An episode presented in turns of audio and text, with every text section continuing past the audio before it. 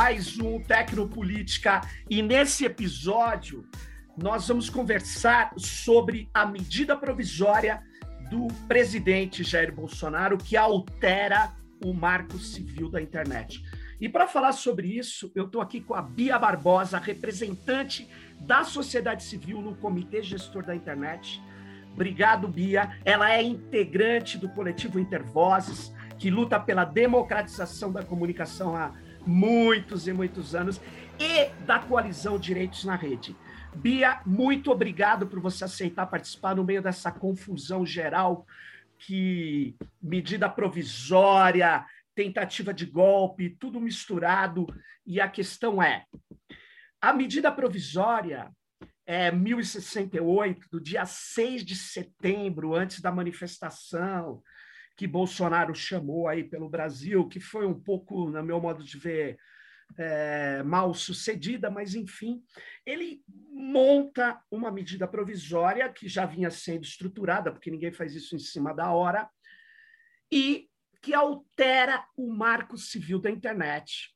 A lei que não era um marco criminal da internet, era um marco civil, ou seja, de direitos e garantias para que pessoas físicas e jurídicas atuassem na internet. É uma lei aclamada no mundo inteiro. Uh, tem vários problemas, como diz o Alexandre Molon, que foi o relator. É uma lei que é difícil encontrar uma pessoa que é a favor de todos os seus artigos, mas as pessoas são a favor da lei, porque ela é uma lei extremamente democrática, importante.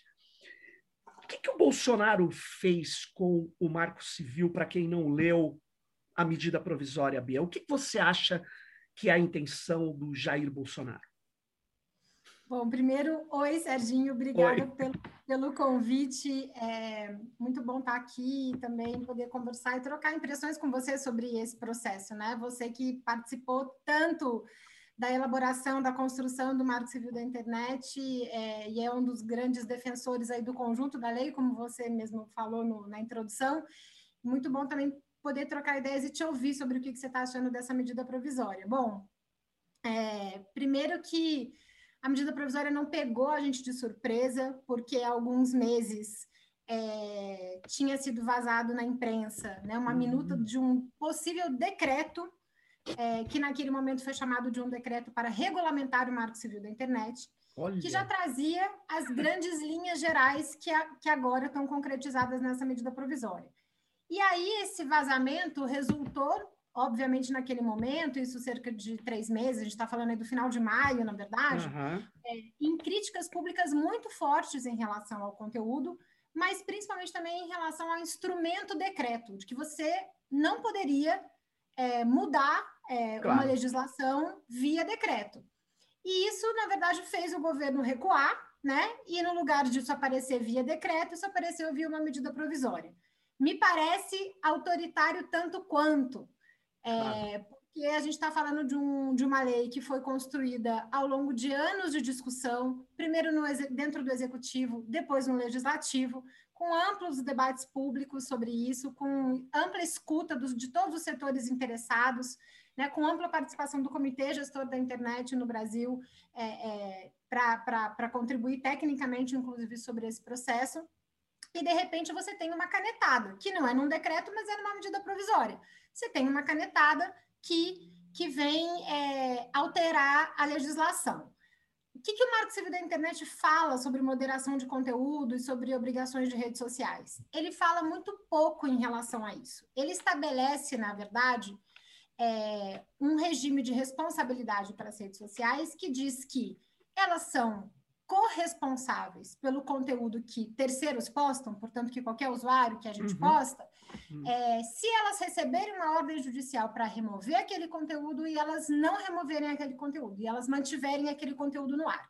Então, elas passam, não só quem postou aquilo é responsável por aquele conteúdo, mas a, a própria plataforma passa a ser responsável também. Correto. Em relação à moderação de conteúdo, é isso que o Marco Civil da Internet fala. E tem umas duas exceções ali que tem a ver com é, a, a, veiculação não autorizada de imagens íntimas, né? E aí, e são essas as exceções. Ou seja, o Marco Civil da Internet, ele nem obriga as plataformas a removerem determinados conteúdos e ele nem proíbe as plataformas de, de removerem determinados conteúdos. Uhum. Ele não trata desse assunto e aí a gente tem um regime de funcionamento das plataformas que é baseado nos termos de uso, baseado nas políticas da comunidade que essas plataformas desenvolvem. Uhum. A gente pode, sim, fazer inúmeras críticas a como esse modelo funciona. A discricionariedade que as plataformas têm, a falta de transparência desses termos de uso, a como muitos conteúdos e contas são removidos ou são bloqueados sem é, o usuário entender por que aquele conteúdo sofreu uma sanção, sofreu uma moderação. Uhum. E esse debate é, acontece há muito tempo. Não, é, não foi o presidente Bolsonaro que iniciou essa discussão no Brasil. Esse debate está colocado há muitos anos, inclusive ele é objeto de um projeto de lei que já passou no Senado e que está sendo discutido na Câmara, na Câmara nesse momento, que é o PL 2630. Então, essa discussão já está acontecendo. Então, não se trata de um tema que saiu da cabeça do governo Bolsonaro, porque o governo Bolsonaro está muito preocupado com a liberdade de expressão dos usuários, e aí ele resolveu fazer uma medida provisória para proteger a liberdade de expressão dos usuários. A medida provisória ela vem justamente num contexto em que uma série de contas e uma série de conteúdos é, distribuídos de maneira massiva, organizada, é, estruturada e arquitetada é, por apoiadores do governo, seja por autoridades públicas, políticas, deputados, parlamentares, seja pelos seguidores do Bolsonaro, seja por um grupo de de, é, de youtubers que defendem é, as ideias do governo Bolsonaro passaram a ter, principalmente no contexto da pandemia e principalmente em relação ao debate eleitoral, é, uma série de conteúdos removidos e bloqueados e contas excluídas. Né? Uhum. Junto desse contexto, vem as decisões do STF em relação ao inquérito das fake news e outras decisões da Justiça, por exemplo, como as que proibiram a monetização de contas propagadoras de desinformação. Por que, que eu falei de Covid e de eleições? Porque as plataformas começaram a agir de uma maneira mais rigorosa em relação ao enfrentamento da Sim. desinformação nesses casos, né? Sim. E aí, a medida provisória, o que, que ela faz? Chegando finalmente a sua pergunta, depois, de uma longa digressão. O que, que a medida provisória faz? Ela vem limitar as possibilidades das plataformas de removerem conteúdos. Ela estabelece um rol de situações, de tipos de conteúdos que elas poderiam é, moderar, seja para remover, seja para reduzir o alcance, seja para bloquear uma conta. Uhum. É, e tudo que não está nesse, nesse rol não seria considerado de justa causa, essa é a expressão que a medida provisória usa. Justa causa. Não seria, não seria considerado de justa causa para ser objeto de moderação das plataformas, ou seja, ela limita quais as situações que as plataformas vão poder moderar conteúdo, ao mesmo tempo que ela também reforça o poder das plataformas para interpretar aqueles pontos que ela lista. Porque aí, a hora que ela coloca lá, a plataforma pode moderar se for uma violação do Estatuto da Criança e do Adolescente. Sim. Ela pode moderar se for um atentado à segurança nacional. Ela pode moderar se for uma incitação à violência ou ao crime por preconceito.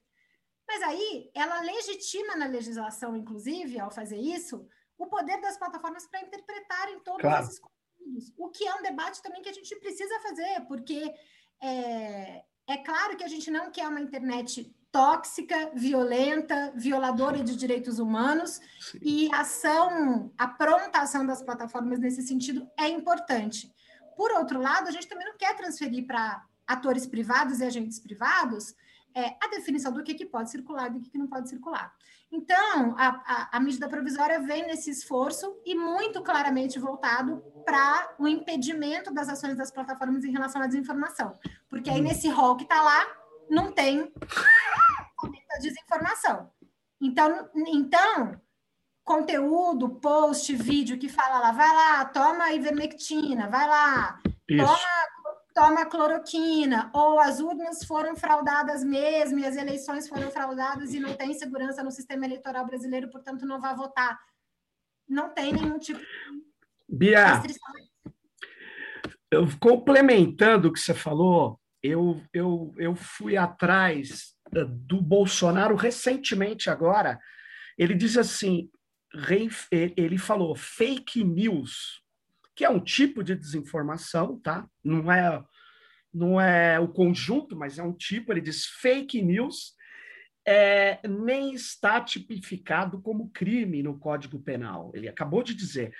E aí eu vi, eu dei uma busca na internet e vi que ele fala isso já há algum tempo. Eu já encontrei matérias na Isto É, dizendo que roeu a corda, extrapolaram os limites, exatamente porque você não tem essa, vamos dizer assim, essa, esse tipo penal, segundo ele.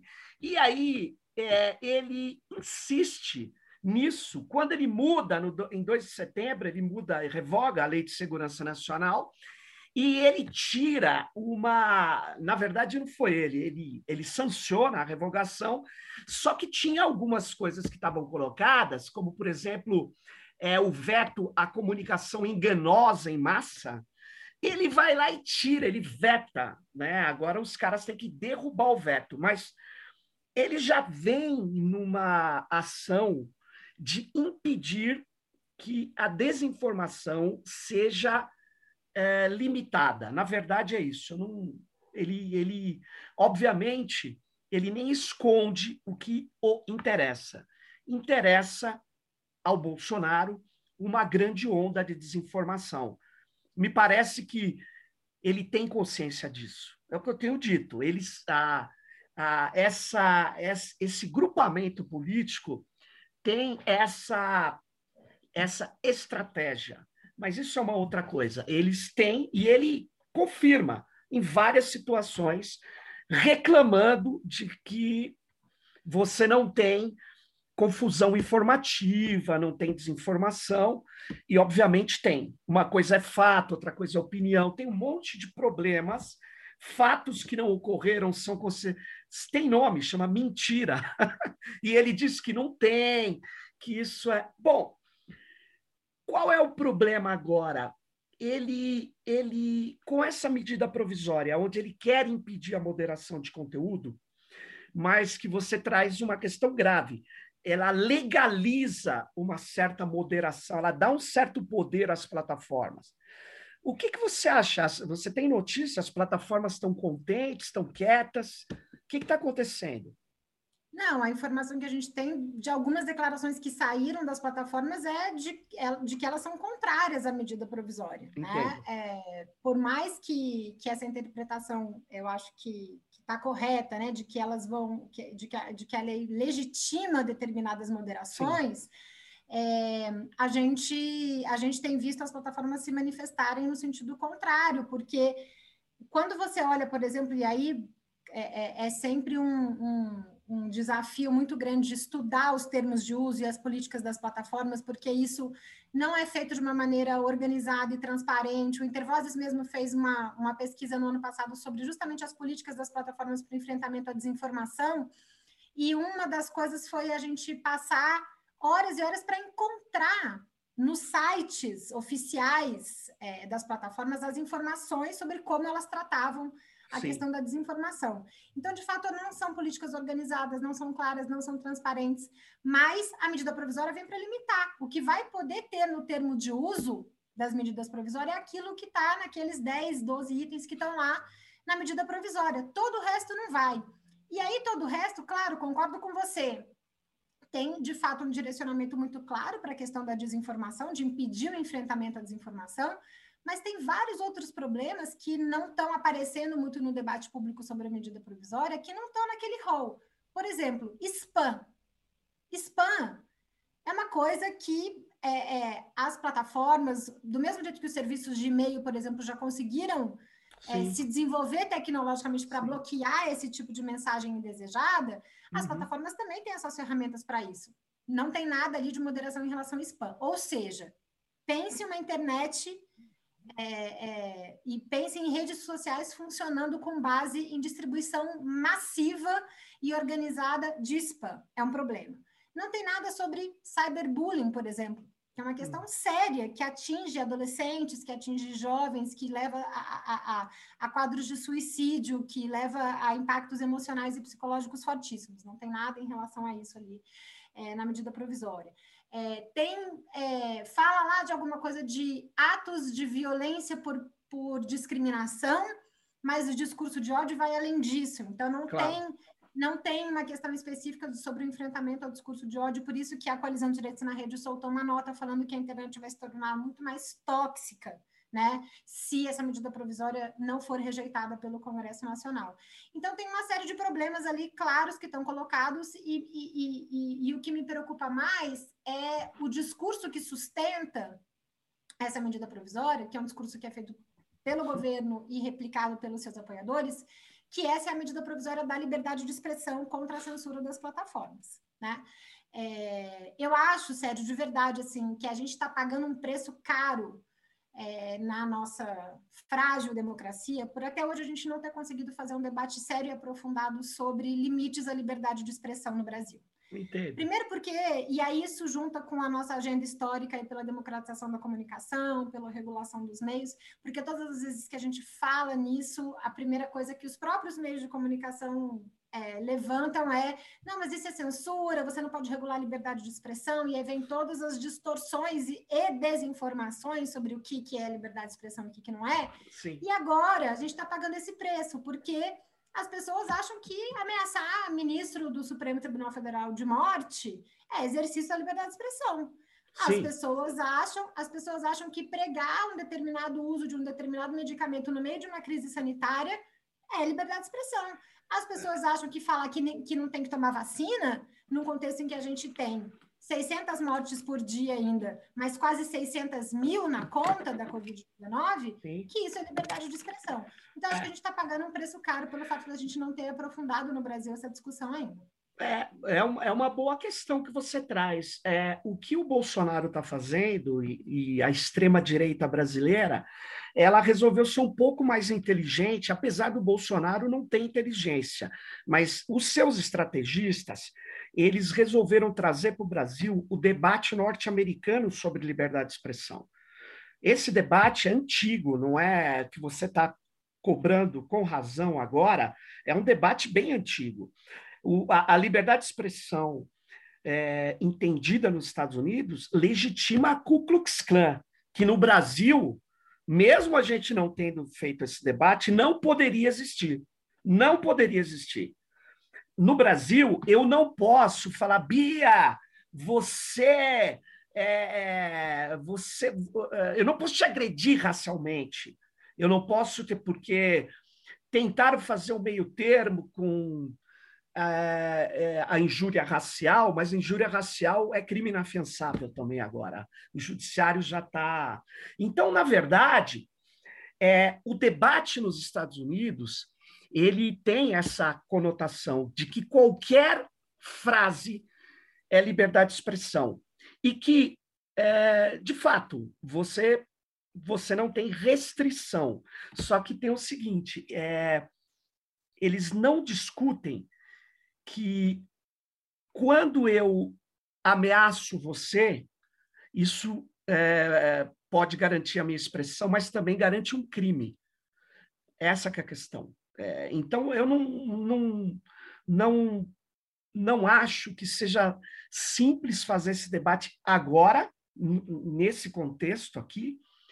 É, não acho que seja simples, e, e, mas acho que quando nós conseguirmos passar pelas eleições no ano que vem, nós precisamos ter esse debate no Congresso Nacional.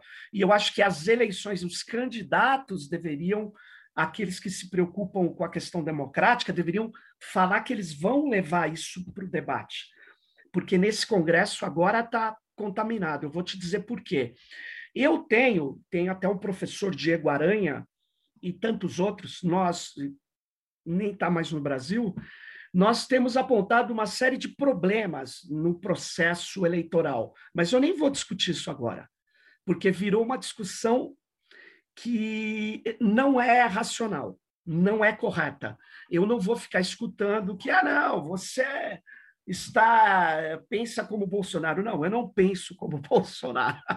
A questão é, você tem vários problemas hoje é, que a gente precisa precisa ver que a gente está por essa por esse confronto com a extrema direita. A extrema direita ela está operando com bandeiras, operando com questões que não são tipicamente da sua, da, vamos dizer assim, é, da sua essência. É, é claro que quando eles discutem com foco norte-americano a liberdade, eles estão discutindo a liberdade de exploração econômica, principalmente, e aí restrita a liberdade para o mais forte. Coisa que não é não é da nossa nós restringimos, não é porque é, vou dar um exemplo. É, não é porque eu tenho muito dinheiro que eu posso gastar tudo numa campanha eleitoral. Tem restrições, né? Tem restrições, porque tem limites. Então, esses limites, sim, você tem toda a razão. Agora, é, a liberdade que de expressão, ela, por outro lado, ela passou a ser um, um um, um trunfo na mão da extrema-direita. Eu não acho que nós possamos permitir isso, de, de jeito maneira, porque eles não defendem. Uh, o Bolsonaro defende a ditadura. Toda vez que alguém fala, o Bolsonaro quer. Não. Quem defende a ditadura não defende liberdade de expressão. Ele defende liberdade de agressão, ele defende a legitimidade do mais forte. Porque tem um erro os liberais é, é, o Max Weber fala que tem três tipos puros de dominação legítima, né? A carismática, a legal, a racional, né? E a, e a da tradição, né? A, é, é, é, a tradicional. Mas tem uma, uma quarta que é a mais usada, é a do mais forte, onde o mais fraco fala assim, vira para o amigo dele e fala, cara, eu não tenho como fazer nada contra esse cara. Olha o tamanho dele. Então, é os Estados Unidos, o Conselho da Segurança fala, não invada, ele vai lá e fala: eu invado, quem vai bancar contra? E aí eu continuo comprando coisa americana, continuo recebendo. É, é, eu legitimo, por quê? Porque o que, que, eu posso fazer, né, Bia? Ele tem mais força. Então, mas eu, mas eu é complicadíssimo. eu concordo com você que a gente está numa conjuntura muito difícil para fazer esse debate, mas eu acho que a gente precisa, a gente Sim. precisa fazer essa discussão. A gente não pode simplesmente é, deixar Escantear. Não, deixar que determinados conceitos sejam apropriados e distorcidos e manipulados por é, é, para justificar esse tipo de coisa, né?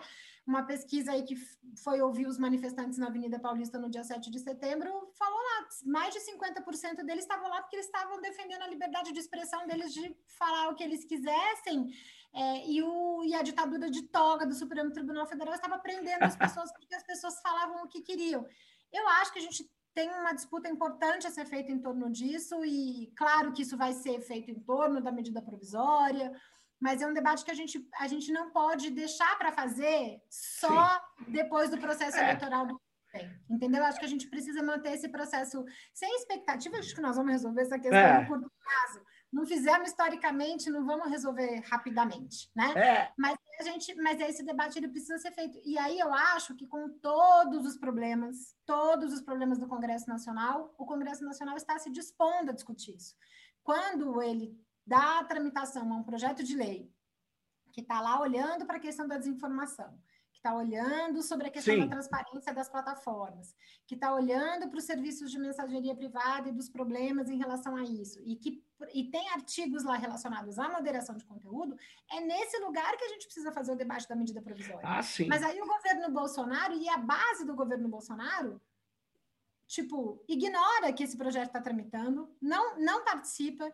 É, tem um grupo de trabalho presidido pela deputada Bruna Furlan, que é do PSDB, relatada pelo deputado Orlando Silva, que é do Sim. PCdoB, é, realizando, já aconteceram mais de 10 audiências públicas, toda semana acontecem duas audiências para discutir esses temas do PL. Aí o governo Bolsonaro não está satisfeito, ele vai lá e faz uma medida provisória e atropela todo o processo. É, eu, não, eu, eu acho que, inclusive, essa medida provisória, é, não só essa, tá? mas essa pode ser contestada, porque medida provisória é outra coisa, a gente precisa é, polimite. O, o, Brasil não é. O, não existe decreto-lei mais, não é uma ditadura, é porque eles estão fazendo um decreto-lei. Mas tudo bem. Naque, na, naquela, naquele texto do projeto que você trouxe para o debate aqui, ele tem uma medida muito grave, uma medida muito complexa. Uma, tem várias, mas uma é muito complicada, que é a guarda de metadados durante 15 dias, quando eu enviar para um grupo. É, eu acho isso um perigo, acho isso um, um grande perigo. Eu tive numa dessas audiências desfocado, fui colocado para falar sobre educação, junto com. Na verdade, eu não falei sobre isso, mas eu falei sobre é, muito rapidamente. Não deu para falar muita coisa, porque é muita gente que participa que é uma forma de você ouvir todo mundo, sem dúvida nenhuma, mas é bem complicado, né? E aí não, mais remotamente, né? Mais não teve debate, não teve e, e não deu para falar praticamente nada. Então eu resolvi usar a estratégia de falar que nem um cara muito rápido que não fala, não dá para entender praticamente porque você não para para ouvir, né? eu achei que está lá aquele artigo, eu não me lembro o número do artigo, só para quem está nos ouvindo é, entender, é, com o intuito de, vamos dizer assim, chegar à origem de uma desinformação, você guardaria metadados de toda a mensagem enviada para grupos por 15 dias, porque se avalia que em 15 dias ela ganharia é, uma, um caráter de massivo. E aí você tem que chegar na origem. É, o problema é que, para quem nos ouve, é o seguinte: quantas mensagens você, vocês põem em grupos da família, da escola, da faculdade, do X por dia? Todas essas mensagens serão guardadas durante 15 dias. O tempo todo você estará sob vigilância e guarda de metadados. Então, é, ah, não, mas é só para efeito de desinformação. Desculpa, na hora que o judiciário tem a noção de que você guarda mensagens de metadados durante 15 dias e o tempo todo durante no dia seguinte começa a contar o próximo 15 dias.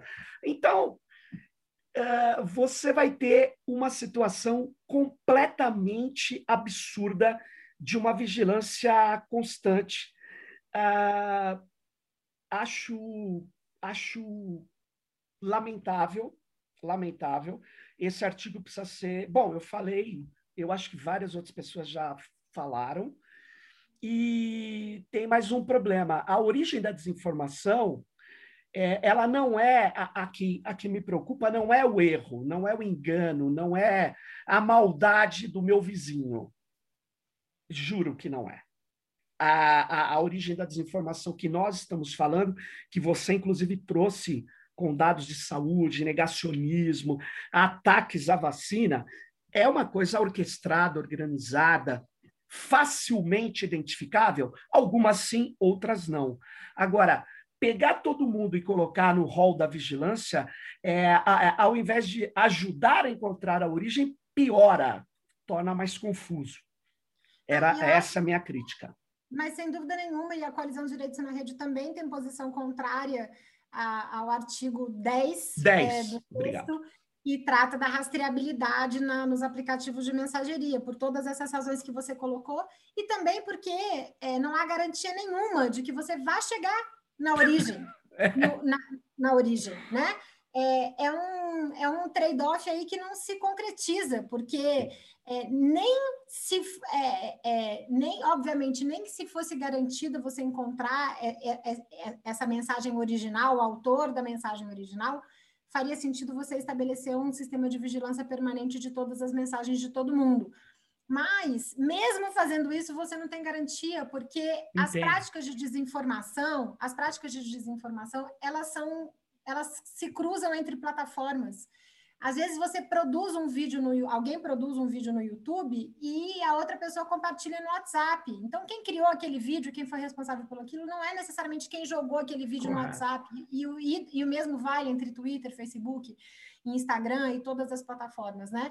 Então você não tem nem garantia e essa essa suposta cadeia da rastreabilidade que você é, acompanharia guardando esses dados, ela também pode ser quebrada a qualquer momento, né? Se eu baixo um conteúdo e, e inicio uma nova mensagem, no lugar de fazer um encaminhamento Isso. da mensagem, eu já quebrei a cadeia. Então, nem do ponto de vista de encontrar aquilo que se, se seria o objetivo fim desse, né, desse, desse artigo, que é o autor da mensagem desinformativa, nem, nem isso esse artigo garante.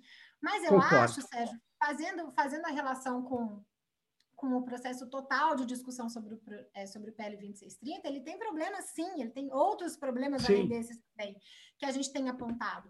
Mas é, a existência de um debate aberto com audiências públicas, mesmo que remotas, é, com tempo para discussão, com, com os parlamentares dispostos a receber contribuições técnicas, escutar, se reunir com, com as diferentes organizações interessadas, ouvir as plataformas e tal tudo isso garante um aprimoramento da legislação, que foi exatamente o que aconteceu no processo do Marco Civil da Internet e que eu claro. acho que está acontecendo, está acontecendo nesse PL. A votação no Senado, por exemplo, foi muito rápida, não teve tempo para essa discussão, mas a Câmara tá já está há um ano debruçada sobre esse texto. Não, e, e, e, Bia... É o de, de, desculpa, já te não, já, já concluo. É justamente o tempo da discussão que permite... É, extirpar da legislação problemas como esse. Porque hoje o apelo que esse artigo tem no PL 2630 é muito menor do que ele tinha um ano no atrás, quando, quando entrou no Senado. Concordo, então, porque. A discussão matura e permite a gente ajudar. Algo que uma medida provisória. Concordo. Impede. Eu vi, eu, eu, eu vi deputados mudarem de posição durante esse período, essa discussão que você relatou, sem dúvida. Por isso que eu falo, tem que ter discussão. E, e a argumentação precisa ser colocada, né?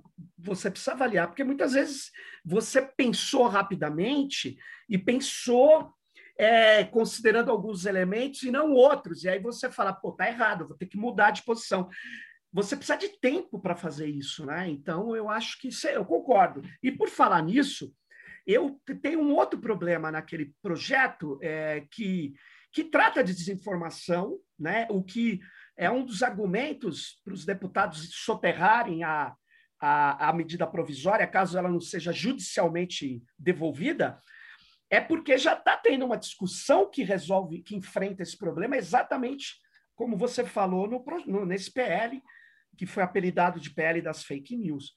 E nessa discussão tem a discussão da liberdade, em parte, não total.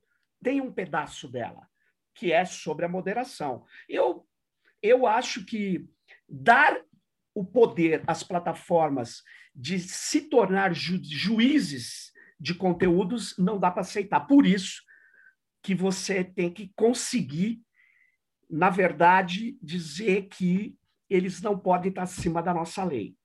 Primeira coisa. Isso tem que ficar claro. Aí você fala, não, mas isso não precisa nem escrever, porque ninguém está acima da lei, mas está. eles são transnacionais, pô, eles não, eles não obedecem à lei do Brasil.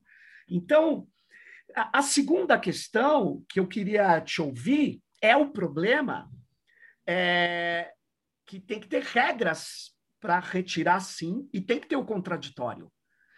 E o terceiro tem que ter controle da sociedade civil. Essa é a minha, essa é a minha questão. Eu acho que tem até um avanço na, no projeto de lei com uma comissão, eu não sei em que pé tá, eu não sei que versão tá, para te falar a verdade. Mas é, é, preciso ter uma revisão, uma possibilidade da sociedade é, é, fazer uma revisão das plataformas. E aí não é o que o Bolsonaro está falando, essa medida provisória dele é, é uma medida que é, dá poder às plataformas e não tem revisão nenhuma, tem, não tem controle democrático nenhum. Eu temo é. que a plataforma ela se coloca como uma esfera pública ou como pedaço importante e é de um debate público.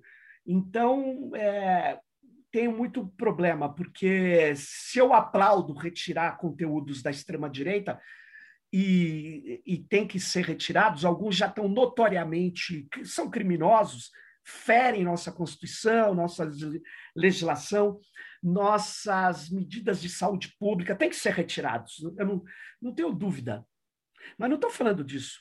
Eu estou falando quando eu faço um episódio desse. Esse Tecnopolítica teve três episódios bloqueados. Teve três episódios. Eles recuaram posteriormente. Recuaram. É, mas nunca disseram por que bloquearam. Então, é, eu não, não, não acho que seja simples. Foi, né? foi o que eu falei no começo da nossa conversa aqui. Não há nenhuma é, divergência do ponto de vista de que sim é preciso estabelecer regras para como essa moderação Perfeito. de conteúdo tem que acontecer. E, e o que a gente está é, a gente está chamando isso no, no PL 2630, que é o chamado PL da fake news, de devido processo. Então, o usuário ele precisa ser notificado, é, ele precisa saber exatamente qual foi, foi a, a, diretriz que supostamente ele violou. Ele, ele violou. Ele precisa poder recorrer e, é, e, inclusive, se essa moderação indevida lhe causou danos, ele tem direito a alguma reparação. Porque, por exemplo, quando você carimba lá num perfil, por exemplo, de um veículo da imprensa, é, de uma mídia comunitária, alternativa, popular, que seja, que um determinado conteúdo é desinformativo, você gera dano à credibilidade daquele né? Verdade. Você gera dano. Então, é, uma moderação indevida ela pode causar dano também. Então, o que a gente está defendendo no PL 2630 é exatamente a garantia desse devido processo. É, e a gente garante que ele seja supervisionado pelo Poder Judiciário. Mas o, o projeto ele prevê a criação disso que você falou, que é um conselho de transparência e responsabilidade, que Boa. seria um órgão multissetorial, com participação de vários setores, é, com, é, com a atribuição de construir aquilo que a Europa fez e que foi um primeiro passo importante para o enfrentamento à desinformação lá, que foi o estabelecimento de um código de conduta para o funcionamento das plataformas com a participação delas. Elas junto, juntas construindo Sim, claro. como que elas iam enfrentar a desinformação. Mas não sozinhas. Não só é, claro. é, definindo unilateralmente quais seriam as suas políticas, definindo com atores públicos, com poder público juntamente, e é algo que a gente não amarraria na lei, portanto, como faz a medida provisória, que estabelece uma lista fixa e tudo fora disso não pode ser moderado, é, até porque o desafio da moderação de conteúdo, dos, da, da, análise dos discursos, das práticas de desinformação, isso evolui muito rapidamente. Então, você cristalizar esse tipo de questão na legislação não nos parece interessante. É importante você ter os princípios, está lá o devido processo, tudo claro. isso. E aí você joga para o código de conduta que seria elaborado nesse espaço multissetorial para é, para justamente ter a, a, agilidade da evolução tecnológica para reagir a essas questões e ele poder ser atualizado com uma frequência com uma frequência maior. Isso e é aí, importante. Gente, é, e como a gente como a, é, é eu estou trazendo essa referência, você mencionou a questão do conselho do, do PL 2630, mas eu quero, eu quero fazer uma ponte com o próprio comitê gestor da internet nesse processo aqui, né? Eu aqui não estou falando em nome do, do CGI de maneira nenhuma. Claro. É, mas é, o Comitê Gestor da Internet é, é um órgão é, que tem, é, foi criado lá no governo Fernando Henrique, teve a, su, a, o seu, a sua composição e, os, e, as suas atribuições aprimoradas durante o governo Lula, e é um órgão histórico referência internacional sobre a importância dos debates multissetoriais. Você já foi conselheiro do CGI, eu sou conselheira Sim. do CGI hoje, e a gente sabe o quanto que é, medidas de regulação é, da internet precisam ser construídas em, ambiente, em ambientes Bia, setoriais. Deixa eu só te contar uma coisa, desculpa te interromper, Imagina. mas lá no governo Lula, nós lutamos, eu particularmente tinha uma ideia, eu consegui parcialmente isso, de os conselheiros serem eleitos, mas foi o que aconteceu, foi que quem garantiu isso foi um decreto do presidente Lula. Sim.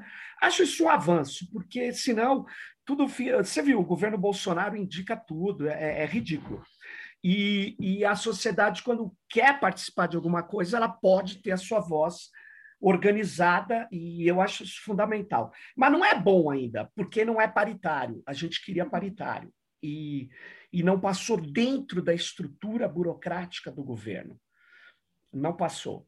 É, mas você, você, quando se trata de uma plataforma ou de transparência de plataformas, eu acho que a gente consegue uma representação multissetorial mais adequada do que a do CGE. A do CGE é boa, mas não, eu acho que podia ser mais adequada. Enfim, é uma luta, né?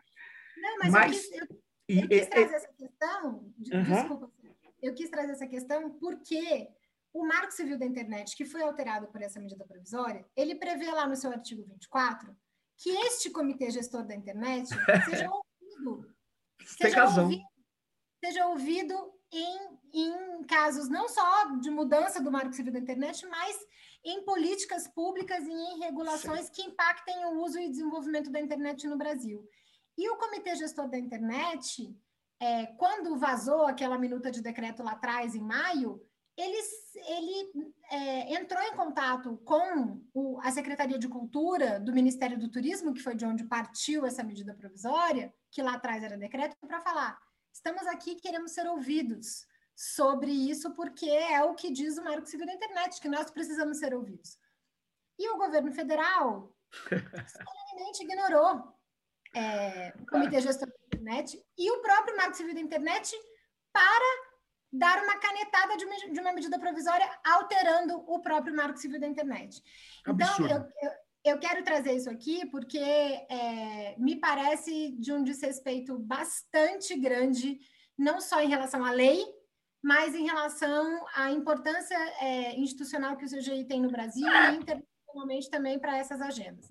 E eu queria agregar, Bia, a questão dessa lei, não a, do, a medida provisória do Bolsonaro, mas a lei que está sendo discutida no Congresso, que é, eu participei de uma audiência pública, está tendo duas por semana, muita gente sendo ouvida, mas é pouco tempo para as pessoas falarem. Eu não sei, eu acho que precisava avaliar melhor se eles abrem um processo de receber, apesar que qualquer um pode enviar uma contribuição por escrito, né? É, isso é legal. Porque tem uma questão, Bia, que as plataformas fazem, que tem que ser controlada pela sociedade democrática. É, com uma coisa que a gente chama soberania de dados. Eu não acho que eles possam fazer qualquer tipo de pesquisa e cruzamento de dados, só porque eles estão aqui coletando dados de todo mundo. E já que nós estamos falando de uma lei de transparência, a gente precisa dessa regulação. Então, a regulação dos algoritmos foi o que eu tentei falar lá muito rapidamente algumas coisas que dá para regular e outras que não temos consenso. Então, nem vou perder meu tempo. Discussão de rede neural, porque não vai rolar. Mas vai rolar a discussão que é o seguinte: a rede neural ela não funciona porque ela acorda e fala, ah, agora eu vou fazer tal coisa. Não, ela tem objetivos. Que objetivos são esses? Eles precisam falar. Só que eles dizem humanamente impossível, porque eu tenho só nessa área aqui mais de 30 algoritmos funcionando. Eu falei, então, nós precisamos regular isso. Então, é um momento de discutir essas questões e que, pelo menos, está tendo espaço para discutir. E eu acho que a medida provisória ela entra em conflito. Se trouxe essa questão do CGI com o Marco Civil, então, na minha opinião, ela, ela nasce violando a própria lei, né? Porque ela teria que o presidente, se ele quer mandar, ele deveria ter ouvido antes. E agora é, o próprio Congresso, mesmo sem essa, esse equívoco, é, ele poderia a, devolver isso, porque está tendo um processo de debates e que é, não vai, é, a medida provisória está é, atropelando. Então... Totalmente. Não, inclusive a deputada Bruna Furlan ontem falou, ontem, quinta-feira, não sei quando que vai ao ar aqui para a gente falar, ontem, dia 9. dia 9. no dia 9, a, a, deputada Bruna Furlan, ao abrir a, a audiência pública desse grupo de, de, trabalho sobre o PL 2630, ela falou exatamente isso. Essa medida provisória está atropelando Isso. o nosso trabalho que está sendo feito aqui no Congresso, ouvindo todo mundo, dando espaço para todo mundo se, mani se manifestar, né? E ela fez um, um repúdio ali nesse sentido, e, é, e foi muito impressionante ver o secretário é, Carmona, que foi quem elaborou essa medida provisória dentro do governo, falando na audiência pública de ontem, defendendo a medida provisória. É, é isso, mesmo? né? Debate democrático no Congresso Nacional, todo mundo fala, né? Claro. E aí, é, defender a medida provisória, é, convido a quem não, não acompanhou assistir, buscar no site da Câmara e assistir isso, é, porque é impressionante a defesa que ele faz, assim. Ele fala, se as pessoas querem acreditar que a Terra é plana, não tem problema.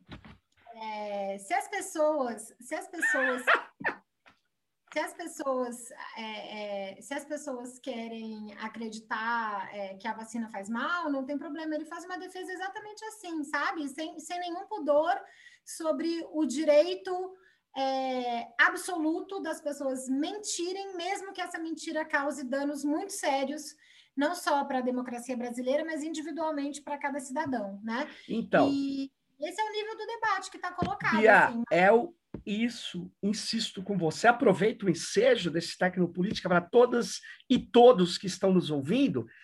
Eu insisto, isso é uma estratégia global. É, eles romperam com o debate baseado em fatos. É o irracional, portanto, é o fascismo. O fascismo é irracional. Ele, ele não cultua um debate que você fala, não, Sérgio, está acontecendo tal coisa aqui. Eu falo, pô, é verdade. Ou então não é não, não se trata de interpretação que a Covid não é gripezinha, não é, ah, é uma ideia, não é uma ideia. né? O Holocausto existiu, não, isso é a sua opinião, colega, não é opinião, é fato. Não, e Sérgio, tem, e, e, é, e, como você disse, as atitudes do governo elas vão se, ficando tão explícitas que tem um ponto aqui na medida provisória, um uhum. artigo na medida provisória que fala exatamente isso, assim, eu quero tomar a liberdade aqui de Vai ler. lá, por favor, vamos lá. É, deixa eu achar ele aqui, devia ter aberto, é, devia ter me organizado para fazer Fala, é do ah, 8C, é aquele da... Não, não é, o que, não é aquele não, é um outro que fala o seguinte, é...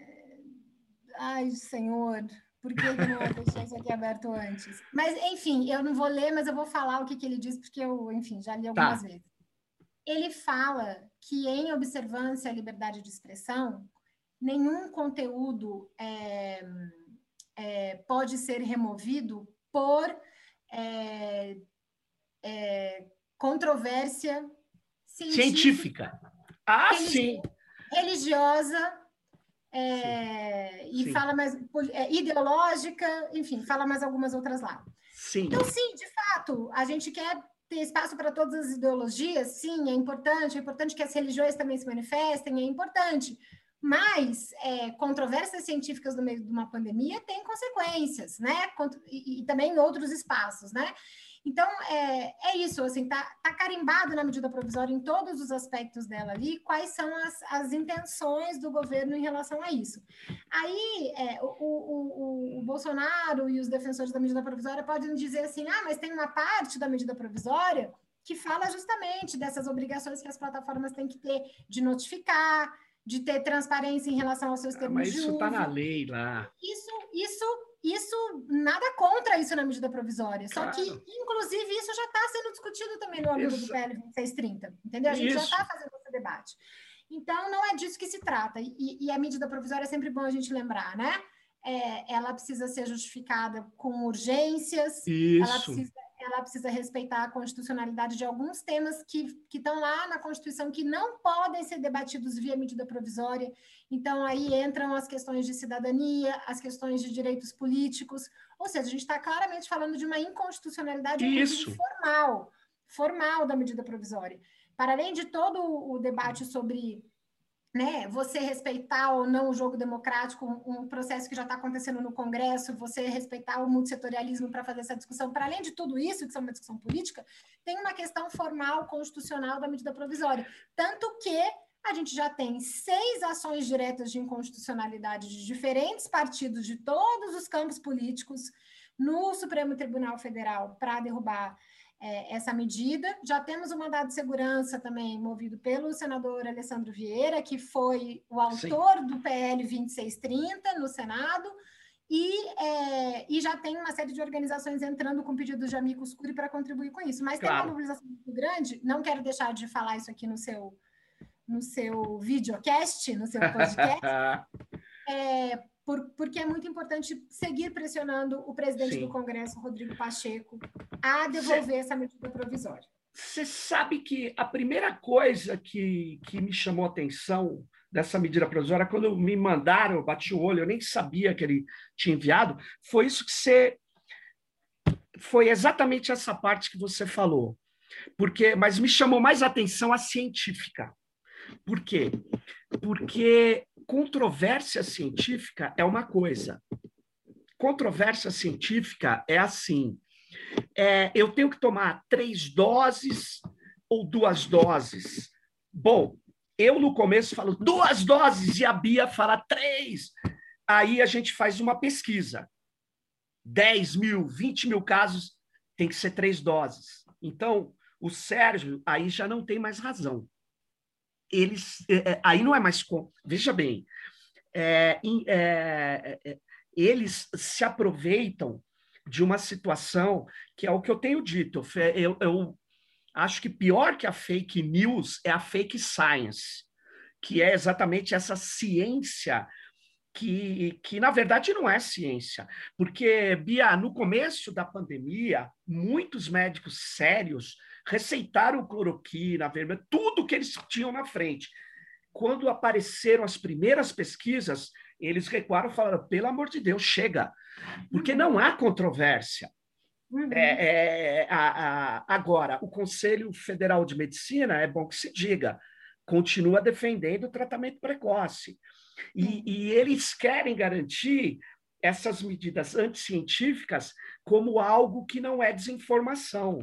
As uhum. pessoas precisam saber que a ciência decidiu que aquilo, depois de uma longa pesquisa, não funciona. E é isso que ele uhum. quer evitar. É o 8A, parágrafo único. Pois 8A, é, tá aí, colei aí no chat se você quiser ler. Agora eu achei. Pode, lê, lê, lê aí, por favor. Que é vedada é vedado aos provedores de redes sociais a adoção de critérios de moderação ou limitação do alcance da divulgação de conteúdo que implique censura de ordem política, ideológica, científica, artística ou religiosa, observado o disposto no artigo, no artigo 8b e 8c. Tudo bem, a gente, ninguém, ninguém vai defender censura aqui. Claro. Na verdade, o que, significa censura científica? O que, significa censura religiosa? A gente sabe do que, que a gente sabe o que está sendo, o que está qual é a intenção que está colocada aí, de fato, nessa medida provisória? A intenção, é, é, é no, no, ano passado, estava um debate, porque é, é, complicado, né? Mas na academia dá para a gente fazer na boa, assim.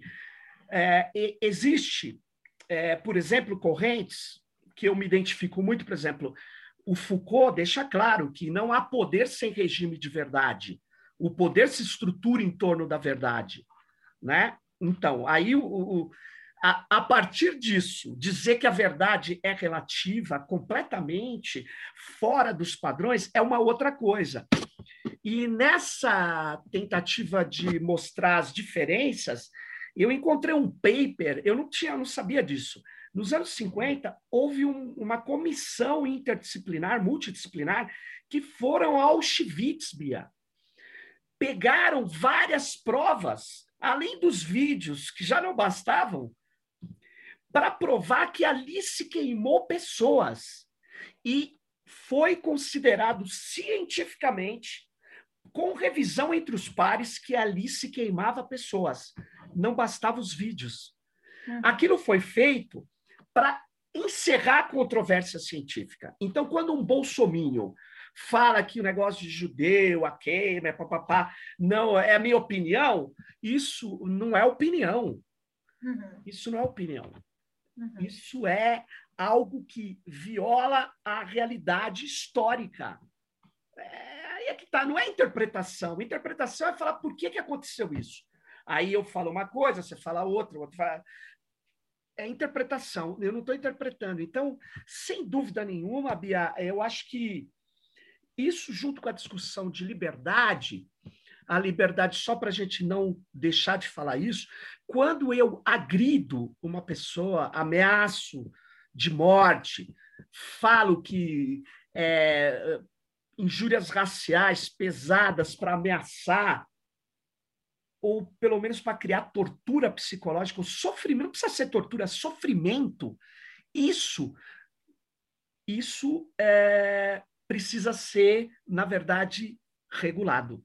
Isso é... está protegido pelo direito à liberdade de expressão. Não. Qualquer, qualquer pessoa que, que atua na área dos direitos humanos vai ser unânime em falar isso. É, a liberdade de expressão não é um direito absoluto, nem o direito à vida é absoluto, né? Se você, se alguém invade a sua casa, você, você pode se defender de alguma maneira em relação a isso. Então, assim, nenhum direito fundamental é absoluto. Ele precisa existir em equilíbrio com outros direitos, em harmonia com outros direitos. Muito bem. Infelizmente, a gente tem essa visão distorcida, desinformativa né, propagada no Brasil de que a, a liberdade de expressão é absoluta para se fazer o que se quiser, e eu acho que a gente está tendo consequências muito sérias para a nossa democracia. Mas eu espero de verdade, um, é, que o presidente do Congresso entenda o tamanho é, do dano que essa medida provisória causa e, de, e, a devolva. Se não entender, que os parlamentares entendam no seu conjunto para rejeitar essa medida provisória se os parlamentares não fizerem isso, que é, o Supremo Tribunal Federal entenda, né? Você tem posicionamento da Ordem dos Advogados do Brasil, de vários pareceres de juristas já nesse sentido, e a gente aqui na sociedade civil a gente vai continuar mobilizando Muito em relação bom. a isso, para derrotar essa medida provisória de alguma forma. E, é, e vamos ver se a gente consegue um posicionamento do Comitê Gestor da Internet também sobre isso, já que é importante. Sido ouvido, né? É importante porque o Marco Civil conseguiu é, andar por causa do decálogo do comitê gestor, né? É, é, importante. Foi difícil, mas é importante. Acho que é, Bia, muito obrigado por você ter conversado aqui com a gente. Muita, é, você falou, ah, não sei quando vai eu também não, mas a gente vai tentar fazer o mais rápido possível. É, sei lá, segunda-feira, não sei, é o tempo de renderizar, editar, subir, porque é, é, eu por isso que eu te pedi para fazer, você atendeu prontamente, porque é, a gente precisa derrotar essa medida provisória. Valeu.